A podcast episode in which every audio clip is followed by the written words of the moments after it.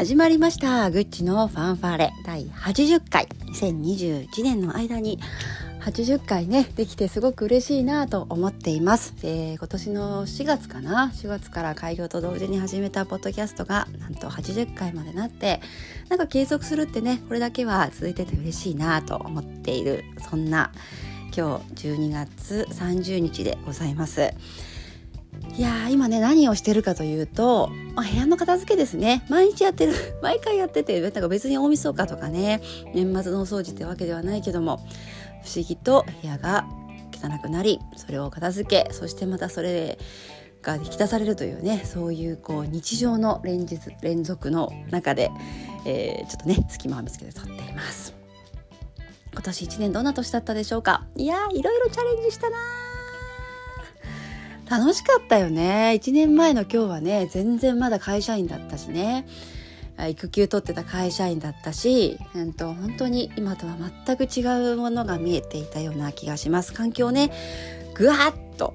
しかもこう偶発的になんか意図とし意図してというよりはこう偶然変わってしまったその環境に飲み込まれながら、えー、溺れないように必死でもがいてなんか立った立てたのか？みたいなね。なんかそんな一年だったと思います。とっても楽しかった。とっても楽しかったね。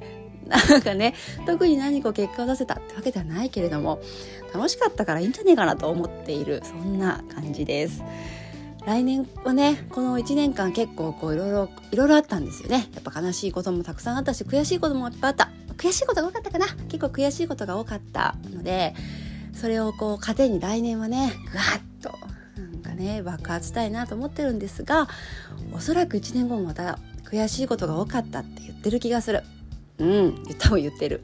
でもその悔しいことも楽しくなんか飲み込むように生きていきたいですね。うん、そうなんかブルドーザーのようにねぐわーっとねあらゆることを飲み込みながら前に進むそんな風に生きていきたいなと私は思っています。ここ3日ほどね実は寝不足なんですよ。なんでかというと次女がね突発性発疹にかかりまして突発ってね高熱が3日4日続くんですがそれが出た後に発疹ができるんですね。ほぼ必ず全ての子供がなるだろうと。95%の子供ぐらいになるのかな。でその後に別名不機嫌病って言われてるらしくてその発疹が出てる時めちゃめちゃ不機嫌になるんですよ。いやーでもなんかね深夜5分ごとごとぐらいに規制を上げてギャーっていうっていうねそんなおまけ付きの病気なんですがまさにその真っ只中で、えー、寝られないというね日々を過ごしながらもなんだろうねおせちの準備をする。おせちというかななんか煮物の準備をするとかねそんな風にして生きております。うん。皆さんどうでしたでしょうか？2021年こうやってね聞いてくださって本当にありがとうございます。来年も楽しく愉快に悔しい涙を流しながら、えー、いや文句も言いながらねなんかいろんな人とつながって笑って笑って生きていきたいですね。そんな風に思っている2021年。たくさん聞いていただいてありがとうございます。本当に感謝でいっぱいです。そしてどうぞ来年もよろしくお願いします。と同時に楽しんでいきましょう。じゃあね良いお年を。バイバーイ。